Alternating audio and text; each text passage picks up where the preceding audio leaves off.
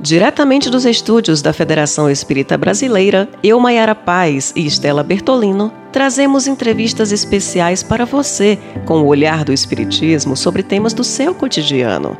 Fique ligado, está começando o podcast Espiritismo em Pauta.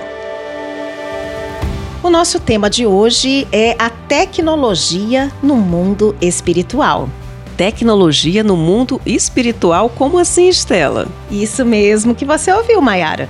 Hoje nós vamos falar um pouco sobre alguns tipos de aparelhos e ferramentas utilizados para comunicação, para segurança, para projeções de imagens e som e tantos outros trabalhos no plano espiritual. Muito interessante, não é? Super interessante, instigante e curioso. E trazemos hoje para os estúdios a nossa vice-presidente da FEB, Marta Antunes, estudiosa desse assunto, dentre tantos outros. Seja muito bem-vinda, Marta. Obrigada, Estela e Maiara. Envio um abraço para ambas e para todos aqueles que estão, que vão nos escutar, rogando a Jesus que continue a nos abençoar. Marta, nós começamos com uma pergunta direta e que certamente está na mente de todos os ouvintes neste momento e nas nossas também, com Estela. Afinal, há tecnologia no mundo espiritual? Não só há, como há muitas tecnologias que nós ainda não temos nem ideia quando é que vai chegar aqui para nós. É, nós devemos lembrar que tudo que existe no nosso plano veio do plano espiritual, porque o pré-existente é o plano espiritual. Nós, inclusive, somos seres, é, espíritos, somos pré-existentes. Então, tudo que acontece no plano espiritual é que vem para cá. Algumas dessas tecnologias são muito avançadas, que quando nós lemos, quando elas foram citadas pela primeira vez, nós nem sequer tínhamos ideia.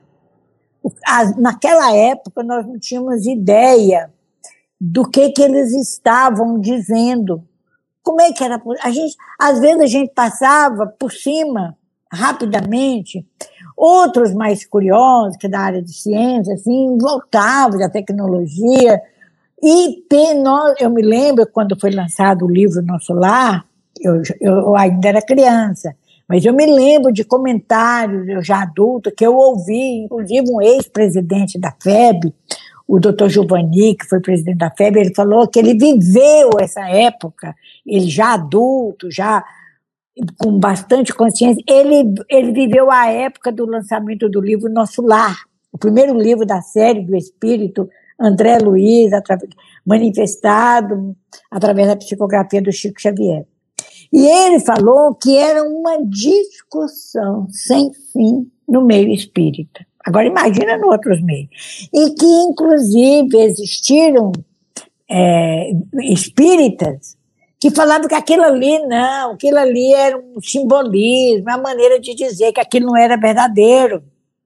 E quando, na minha juventude espírita, eu lá com os meus 17, 18 anos, aqui já em Brasília, eu me lembro de um colega meu que ele, ele já era, ele já não era tão jovem, ele era uns 10 anos, já estava estudando na universidade. E ele falava: Olha, eu vou falar uma coisa para vocês, meninos, meninos e meninas. Eu me lembro dele, ele era, ele era uma pessoa muito simpática. Isso tudo é conto da carochinha. Eu não esqueço dele falando isso. Isso tudo é conto da carochinha. Eu queria encontrá-lo, não sei nem se ele está nesse plano, para perguntar: e aí, como é que está o, o conto da carochinha? Então, ali no livro Nosso Lar, que se a gente for pensar, bem, tem algumas informações do nosso lar que são impactantes, mas a grande parte é, são, vamos dizer assim, como se fosse uma sociedade. Mas naquela época, mesmo para os espíritas, o nosso lar, se não me engano, foi na década de 40, né? 40 e pouco, 41, 42, eu não me lembro exatamente qual foi o ano, mas foi nessa década de 40. Então, o nosso lar, só de falar que havia uma comunidade, que havia regiões de sofrimento, de muita dor, regiões abismais, de quando falava das regiões umbralinas, umbral imenso, quilômetros, se a gente contar na vertical, São vários quilômetros na horizontal, vários quilômetros.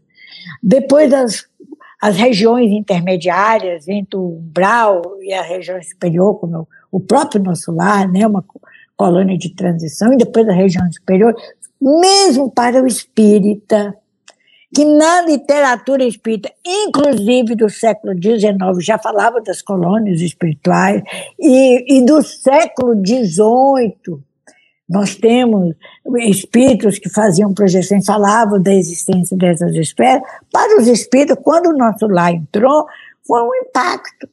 Então, existe tempos, existe águas, existe rios, existe lagos, existe escolas. Então, a gente estava tão mergulhada na realidade aqui que a gente achava que só aqui que existe, quando aqui é um reflexo do que existe lá. Então, há muitas tecnologias. Muitas mesmo. Inclusive, Marta, essas tecnologias são é, citadas em várias obras de André Luiz, né? Ele fala, inclusive, sobre a existência de aparelhos eletrônicos usados pelos espíritos, como é, ver experiências contidas na memória de um indivíduo, analisar a aura do paciente, entre outras experiências que ele teve em vários livros que ele discorre. A gente queria saber, assim, quais são as três principais tecnologias que você destacaria dentro dessa literatura espírita que traz para gente? Nossa, é difícil, são tantas, são tantas, mas eu vou tentar fazer uma seleção de algumas. É, e olha, não é só na obra do André Luiz, não, viu? Na, é, nós temos, por exemplo, a cidade de Castel, que é uma obra publicada no século XIX, que fala, e nós temos outras informações mais antigas, antes da codificação, naquele momento dos precursores. Mas André Luiz fala de muita tecnologia. Mas a Ivone Pereira também fala de várias tecnologias. Naquele livro é, do suicida, que ele faz Memórias de um Suicida, ela fala de várias tecnologias que de caiu o queijo. E algumas já existiram e já, estão, e já ficaram obsoletas. Por exemplo, vou selecionar essas, são muitas, é difícil a gente selecionar, mas, por exemplo, no livro Memórias do Suicida, que não é da obra do André Luiz, a, da Ivone Pereira, pelo Espírito Camilo, tem um momento, tem um momento, em que o espírito foi resgatado, o Camilo, que foi suicida, ele foi resgatado nas regiões inferiores, foi levado por uma região, pelos servos de Maria, um grupo de espíritos que estão, é, atende ao suicida no plano espiritual, sob a coordenação superior de Maria de Nazaré. Né? Então, a grande compaixão dela pelo sofrimento, do engano do suicida. Sobretudo esse suicida, nós estamos falando de suicida, não aquele suicida que fuma, que bebe, que usa vício, inconsciente, que não vê Nós estamos falando do suicida direto, aquele que programou o suicídio. Então, quando ele foi, Camilo, quando foi resgatado lá naquelas regiões inferiores, porque ele programou o suicídio dele, né? ele é levado pelos servos de Maria para uma, uma região é, que mais tarde viria a ser o Hospital Maria de Nazaré, mas ele viria, foi para uma região, nessa região, antes de ir para o, ele se recuperar no hospital, ele, nessa região, nesse local, vamos dizer assim, nessa instituição, ele e os demais que foram recuperados do lado daquelas regiões inferiores, no Vale dos Suicidas, eles tiveram que se identificar. Eles tiveram que fazer uma identificação. É, um, é como a gente chega num hospital, numa clínica, e faz o, o prontuário médico, o registro. E ele, quando chegou a vez dele, o, o espírito que estava fazendo o registro, ele disse que o espírito registrava e num aparelho, num equipamento. Ele, eu acho que naquela época Camilo só conhecia a máquina de datilográfica, nem era máquina datilográfica eletrônica, nem, nem tem, a geração nova nem sabe o que, que é isso. Então, ele fazia uma pergunta, para ver, até para ver também a cuidade mental do espírito. Onde é que ele viveu da última encarnação? Aquelas perguntas rotineiras, né? E ele foi registrando, ele falou que ele registrava numa máquina, um aparelho. E, e ele foi respondendo, perguntava e respondia, perguntava, e foi, era uma identificação que dali ele seria levado para o atendimento, de, os cuidados por outra equipe de médicos, de profissionais e, e de outras pessoas lá no, no, na, no, Hospital Maria de Nazaré. Então, o que surpreende é que ele falou que ele ficou observando aquela, ele registrando aquilo, ele estava encantado com aquele registro. Pena que ele não dá maiores detalhes. Até porque a média, não, por desconhecer certas tecnologias, talvez não tivesse como se expressar. Aí ele diz que quando terminou a entrevista, quando acabou a entrevista, ele.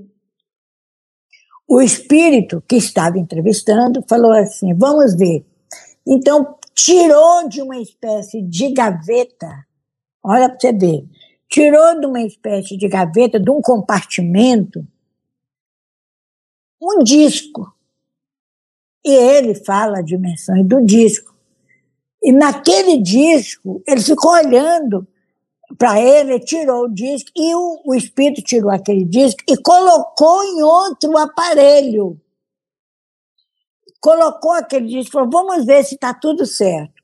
Ele falou que aquele outro aparelho em que o espírito colocou o disco ele, ele falou, mas como que que é esse? Quer dizer, tudo que ele falou estava naquele disco.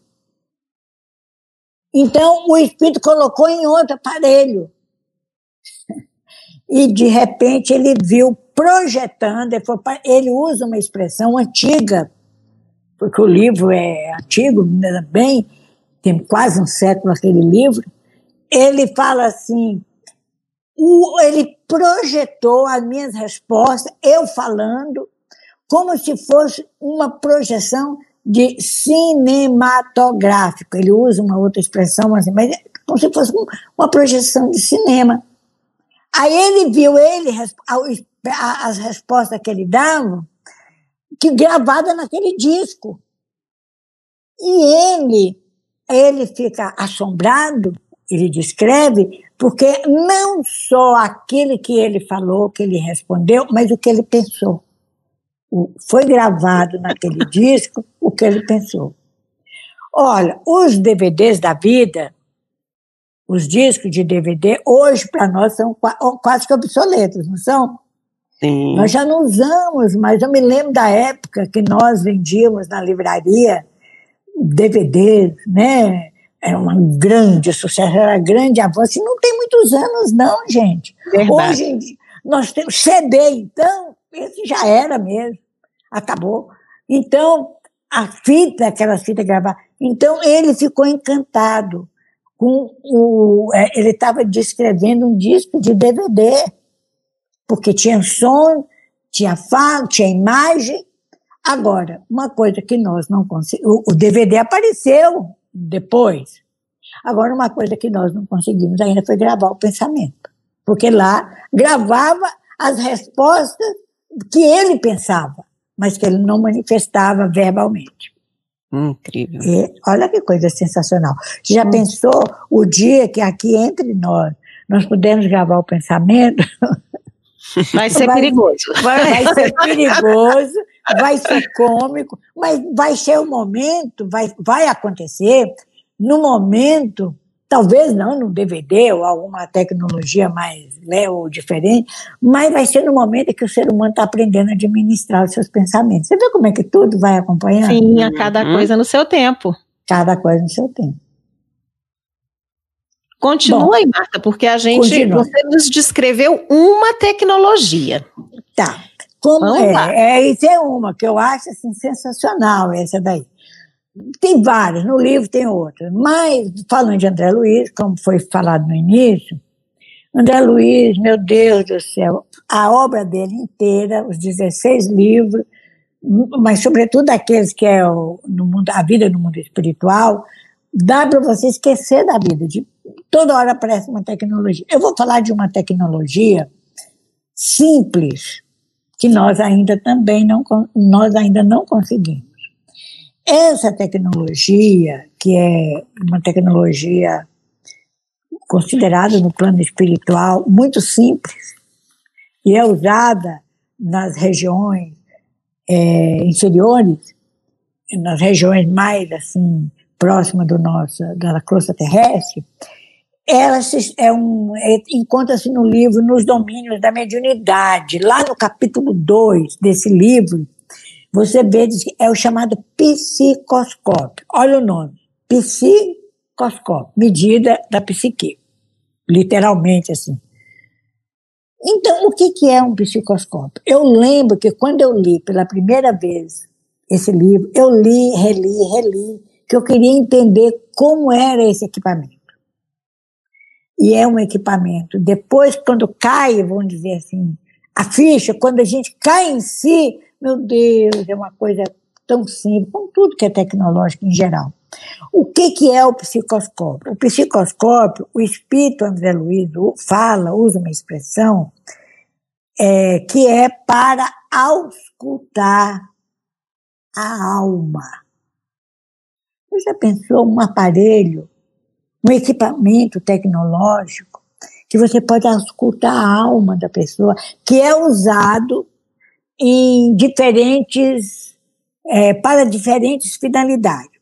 Mas duas eu vou destacar. Uma para ver doenças. Então, é um aparelho, o psicoscópio, que ele utiliza, ele usa esse aparelho para analisar o ser humano encarnado e o desencarnado.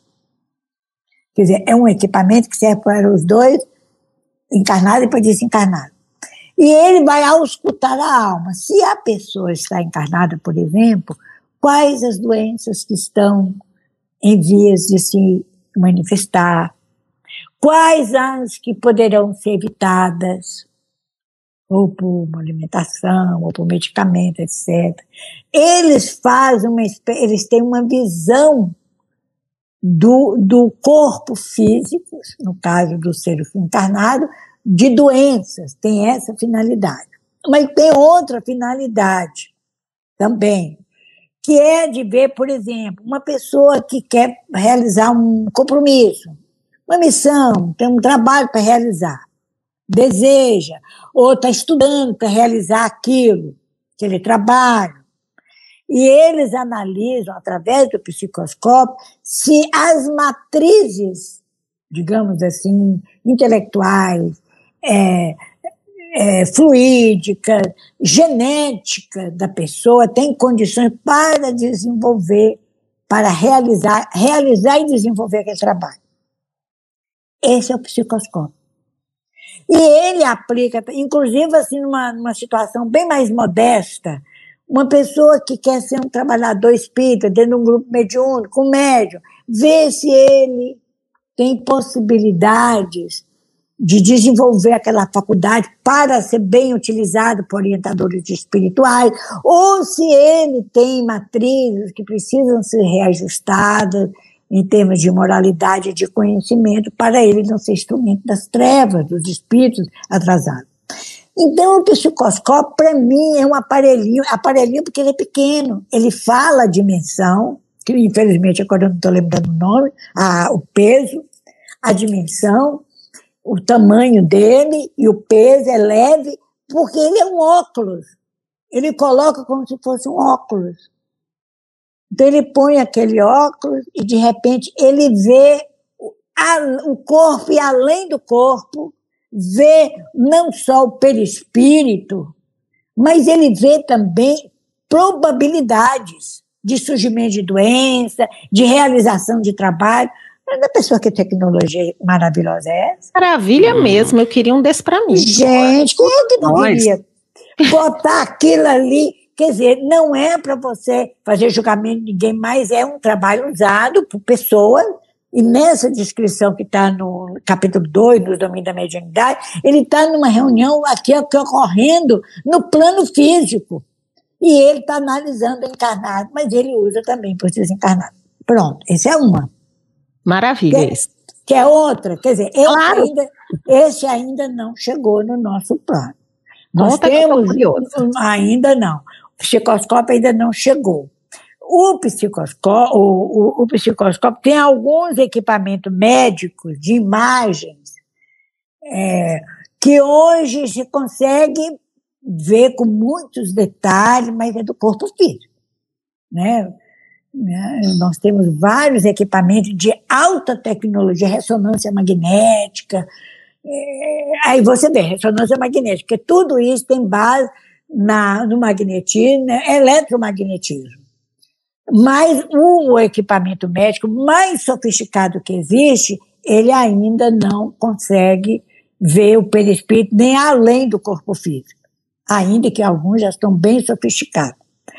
Outro equipamento que eu vou falar, que foi um equipamento que quem, eu não sei se a Estelinha e se a Maiara chegaram a acompanhar no passado, mas se não acompanhar, é bom vocês que são da área de, de informação localizar do, mas foi uma coisa que eu não perdi o episódio. Era uma série chamada Os Jacksons. Claro que eu vi. É claro. o Jackson podia estar o mundo acontecer, podia estar tendo uma guerra nuclear, mas naquele momento eu parava para ver. Eh, depois a, a, televisão foi, foi evoluindo, podia gravar, né? A gente podia gravar. Então, a queda do Jackson, lembra daquele carro voador do Jackson? Sim. Que ele andava de um mundo para outro, do mesmo planeta.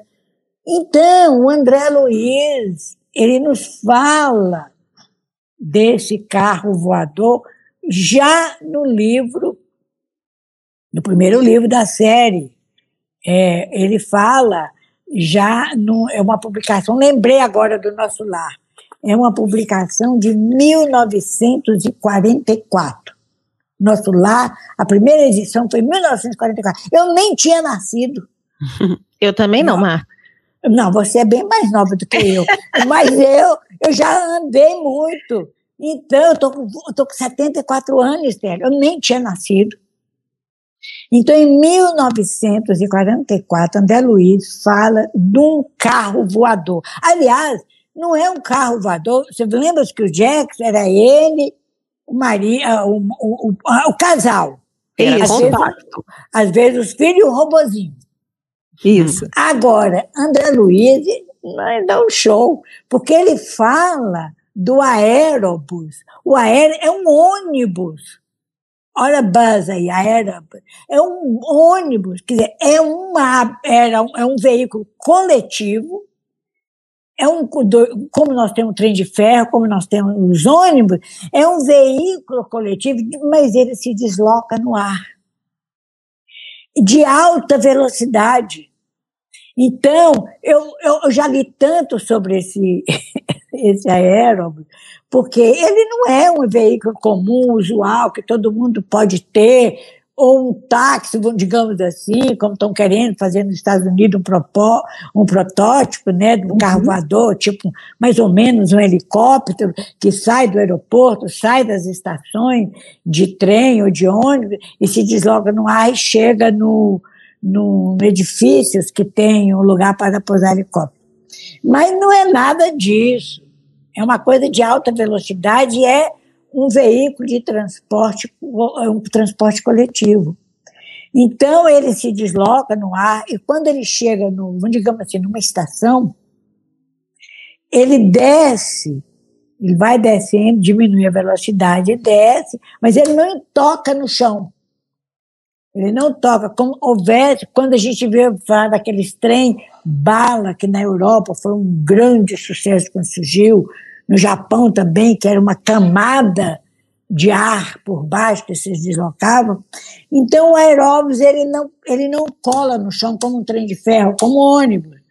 Ele fica, aí quando ele para naquelas estações, abre umas, umas escada rolante ou com degrau, e a pessoa desce, depois da recolhida, entra os passageiros, se desloca.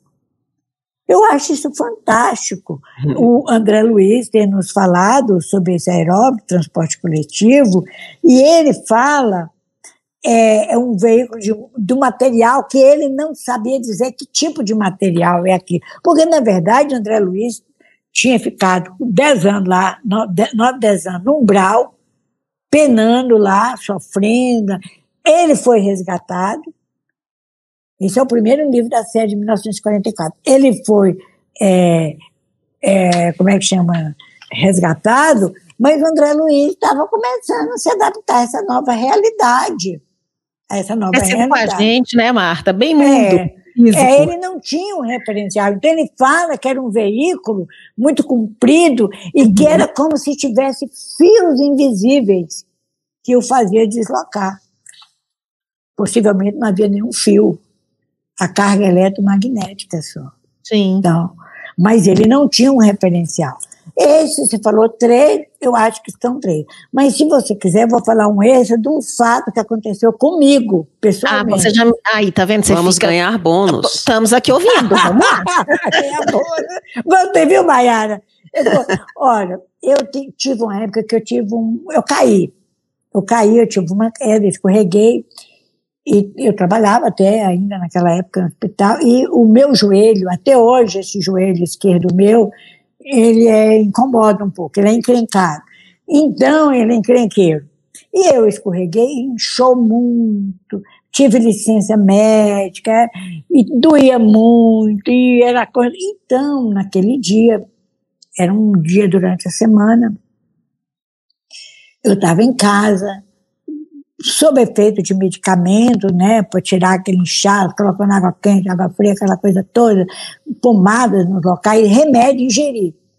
Aí de, eu tenho, desde criança, uma facilidade muito grande de sair do corpo, de emancipar.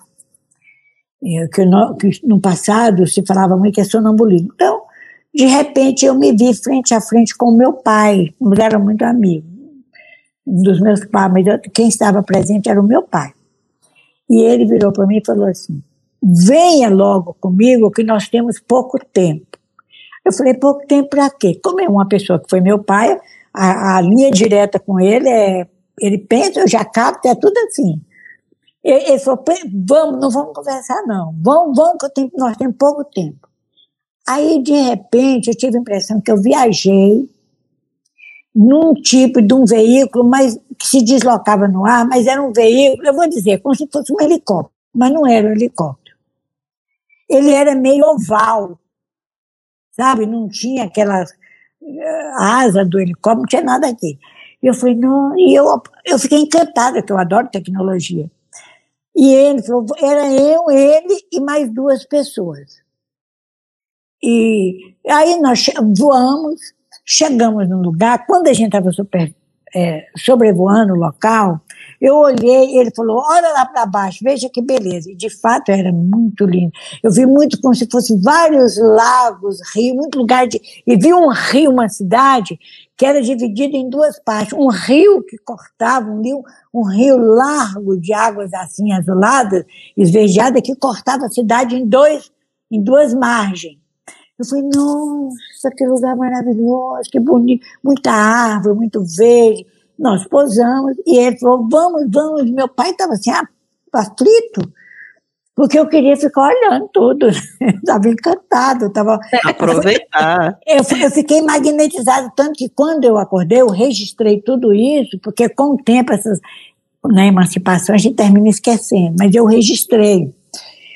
E eu queria ficar vendo aquelas coisas e ele vão me puxando pela mão, andei, chegamos na cidade, atravessamos algumas pontes assim, e eu encantada, mas você mora no Paraíba, é, o que, que você faz aqui? Não, eu moro aqui. Você mora no Paraíba? Não, estamos muito longe do Paraíba. E eu encantada, eu só falava essas coisas assim, sabe a pessoa assim, completamente encantada, eu estava. Deslumbrada. Deslumbrada ao extremo. Aí nós chegamos num edifício, que de longe ele parecia aquelas imagens que nós temos dos tempos gregos, com aquelas colunas. Hum. Nós entramos, aí quando eu cheguei lá, meu pai me apresentou para um, uma pessoa lá, um trabalhador, que usava umas roupas longas, assim, meia branca, meia esverdeada, e ele falou assim, ah, me, me cumprimentou, e, falou, e eu olhando para eu não queria nem saber, eu só queria ver as coisas. Aí ele falando assim, eu vou fazer um tratamento com a senhora para tirar essa dor que você está sentindo. Uhum. Eu, eu, falei, dor? Eu nem estava. Nem lembrava. Nem lembrava da dor no próximo. Então, nós vamos fazer um tratamento e você não vai precisar usar os remédios. Depois eu descobri que algum dos medicamentos e, e, e daria efeito secundário para mim grave. Então, primeiramente, ele me colocou dentro do. Eu vou dizer nas nossas palavras, como se fosse uma banheira mas era uma banheira funda que eu ficava a, com, só com, com a cabeça do lado de fora. E eu ainda lembro que eu falei assim: olha, eu não sei nadar. Isso você lembrou, né? Eu não sei nadar. Ele falou: não tem perigo. Era uma, era uma gelatina, mas não era aquela gelatina dura. Antes da gelatina endurecer, aquela coisa meio mole, era um uhum. gel. Era um uhum. estado de gel. Eu entrei, fiquei ali, fiquei, fiquei era bem verde, aquilo ali parece que tinha umas ondas, porque de vez em quando eu escutava um ruído, fazendo um barulho que movimentava.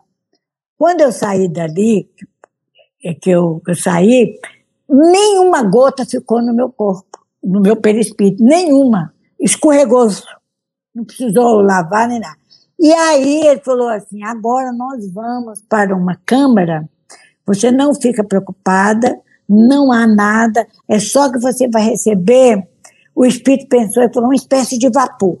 Você vai uhum. ficar como se você estivesse entrando numa nuvem de vapor. Não é nada perigoso. É só que vai ajudar na secagem e também vai fazer com que essas energias desse plasma, 50, 100 anos depois quase, a ciência descobre a existência do plasma.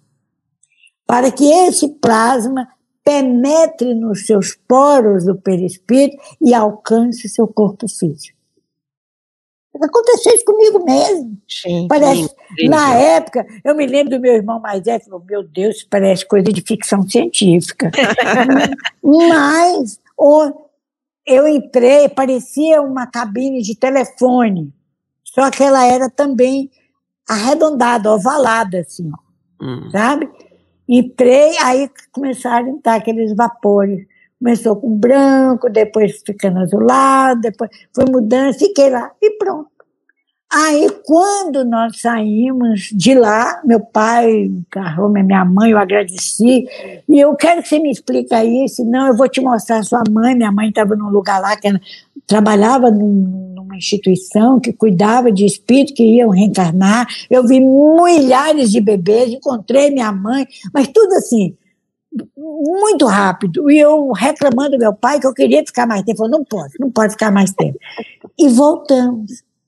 Quando eu acordei no corpo é, físico, eu me lembrei daquilo com tanta nitidez. Olha, gente, não passaram nem meia hora. Uns 20 minutos, se muito. Eu anotei tudo aquilo, falei, tem que anotar isso, tem que mandar para todo mundo, meus irmãos, para escrever isso. E aí anotei tudo direitinho. E aí, eu, como ele falou dos medicamentos, dos efeitos medicamentos, eu resolvi ler a bula. Uhum. E aí, quando eu li, eu vi que tinha um medicamento especificamente que poderia dar um problema para mim, e eu parei de usar aquilo. Em dois dias eu já estava totalmente recuperado, não tinha mais inchado, não tinha mais nada. Que experiência fantástica. Pois é. Isso aí não é tecnologia, é só tecnologia. com certeza. Ô, Marta, obrigada por compartilhar com a gente essa experiência, né? Eu lembrei agora, na hora que eu estava conversando com Muito vocês, eu lembrei. Bom. E por falar em compartilhar, Marta, um passarinho me contou que você tem intenção de escrever um livro sobre as tecnologias no mundo espiritual, é isso mesmo? Pois é, esse passarinho está muito sabido. É, deve ser um passarinho um robô que capta as ideias. Olha, vou te falar uma coisa. Eu tenho, eu já andei selecionando vários livros. Agora eu tenho que ler para poder. É, eu vou ver, tem esse ano 2021 para escrever. É uma coisa que eu já devia ter feito há muito tempo. É, eu me lembro com o Nestor Mazotti, quando era presidente da FEB, E ele falava, Marta, escreva um livro sobre tecnologia, você gosta, você, você conhece um pouco do assunto. Então eu acho que até o final do ano, viu? Eu acho que eu vou eu vou terminar. Eu tô, já estou anotando, já selecionei. A gente te dá o total apoio, tá? Com total ah, certeza, Marta. Conte com a gente, viu? Ah, muito obrigada. Eu vou, nós vamos escrever. Eu já selecionei, tinha livros que eu não tinha, que eu peguei pela eh, bibliografia referente, já comprei, alguns chegaram, um está esgotado, mas eu vou ver depois, e por último, quando tiver no, na volta presencial, vou ir na Biblioteca da FEB, na Obras Raras, mas tem muita coisa, porque tem coisa do século XVI, do século XVII, Pois é, para dizer a verdade, né? Eu não queria, não. Eu queria que você contasse ainda para mim aí várias tecnologias. Nós queríamos. Eu acho que a gente depois vai ter que fazer um outro programa para a gente saber demais, porque eu fiquei com um gostinho de quero mais, né? Uhum. Inclusive, se você é, tiver alguns livros que você queira é, dizer os nomes para os nossos ouvintes procurarem ah, a leitura, sim, né? Porque sim, é interessante. Claro. Eu mesmo fiquei aqui querendo ouvir muito mais. Então, Olha. eu acredito que assim como eu, tem outras pessoas. Sim, eu vou citar, eu vou citar alguns, que assim, alguns que estão me ocorrendo, assim, sabe? André Luiz, a série André Luiz. Todo o livro dele, da coleção No Mundo Maior, a vida no mundo, mundo maior, não, a, a, a, vida no mundo espiritual, no plano espiritual, tem várias informações. Mas nós temos um que eu citei, Memórias do, do Suicida, né? Da Ivone. da Ivone Pereira aquele relato que eu fiz, ele está logo ali na capítulo 3, capítulo 4, 5 da, da primeira parte e em, em diante. Tem um livro, é um livro que ele, eu não sei se está esgotado, mas a gente ainda acha no SEB e aí na FEB tem. Eu tenho esse livro. É um livro chamado Provas Científicas da Sobrevivência uhum. de um alemão chamado Zollner. Não lembro se é Franz Zollner, Zollner, Z-O-L-L-N-E-E com um tremo no O, Zollner. Uhum. Ele apresenta ali muita coisa interessante, muita coisa interessante. É, Memória de um Suicida, que mais? No, no, no, livro de André Luiz, Libertação, tem muita coisa. Ah, um livro do Givaldo, vou dar um poucos agora nos bastidores da obsessão. Ah, uhum. menina, nesse livro eu devia ter citado a tecnologia aí. Nos bastidores da obsessão, que ele fala de ondas vibracionais, aparelhos vibracionais para selecionar pessoas que vão entrar. Aliás, nesse livro aqui que está aqui na minha mesa, ó, esse, ah. é, no rumo no mundo de, de regeneração, ele fala que lá no hospital onde que o Filomeno de Miranda e o grupo do Espinelli estão atendendo aqueles doentes encarnados, tem uma catraca, ele usa essa expressão, catraca, no hospital, no plano físico, mas no plano espiritual. Essa catraca é de ondas eletromagnéticas para selecionar a entrada de espírito, que pode entrar ali ou que não pode entrar. A, aquela catraca indicam o, teor vibratório do espírito. Então, eu acho que essa do, do, do Zone, provas da sobrevivência do espírito, provas científicas da sobrevivência do espírito, do Zone. A série André Luiz, a Ivone Pereira, que é o Memória de Suicida, nos bastidores da obsessão, que ele fala, inclusive do implante dentro do nosso perispírito, que atinge o cérebro, uma tecnologia, um chip uhum. implantado. E tem um livro do Camille Flammarion, Camille Flammarion da época de Kardec, só para citar um mais antigo, do século XIX, que é Narrações do Infinito, sabe? Nele ele fala de equipamentos de, do mundo nosso e de outro. Narrações do Infinito de Camille Flammarion, tá bom? Muito tá bom, Marta. É, Podia falar outro, mas é, se a pessoa conseguir ler esse, já. É isso que eu ia falar, já tem aí um bom acervo para leitura. Exatamente. É. Pois sim, eu não sei o seu, Estela, mas o Aeróbus, eu acho que de todos os citados, foi o que mais me conquistou. Não sei se é referência aos Jetsons, a saudade, né, Marta? É, sei lá. Mas muitíssimo interessante. Bem, gente, infelizmente, infelizmente mesmo, porque esse é um dos temas realmente bem instigantes. Eu né, acho que você vai ter gente. que voltar, Martim. Não, aí é felizmente. Infelizmente, nosso programa está chegando ao fim, mas felizmente nós teremos Marta com certeza abordando esse tema outras vezes, né? Marta, muito obrigada novamente pela sua gentileza, né, por compartilhar com a gente esse conhecimento todo, suas histórias pessoais também, né, pelo bate-papo fantástico que nós tivemos hoje, tanto conhecimento que nós adquirimos, né. E com certeza realmente teremos outros desdobramentos desse tema, porque instiga muita gente, né. A você, Marta, nosso muitíssimo obrigada. Aos ouvintes que estiveram conosco acompanhando esse bate-papo, obrigada também. Nossa, Eu- gratidão plena. É, eu só tô aqui agradecendo, porque para mim foi assim muito bom, muito bom conhecimento e, e me, me incentivou a buscar, por isso que eu pedi os livros. Ah, pois é. Quem sabe no próximo a gente fala mais de equipamentos usados na área da comunicação. Olha! Excelente. Vocês que é da área de comunicação, tem umas coisinhas lá que Bom vocês demais. nem sequer suspeitam. Olha só, muito bom. Amigos, eu, eu quero agradecer a ambas, a Estelinha, a Maiara, querida, todas vocês, amigas de muitos anos. Muito obrigada por essa oportunidade. Você não sabe a alegria que eu sou tomada quando eu falo dessas coisas que os planos espiritual, que os benfeitores transmitiram para nós, que são divulgadas para mostrar que essa realidade imensa, pungente que existe que é no chamado além-túmulo.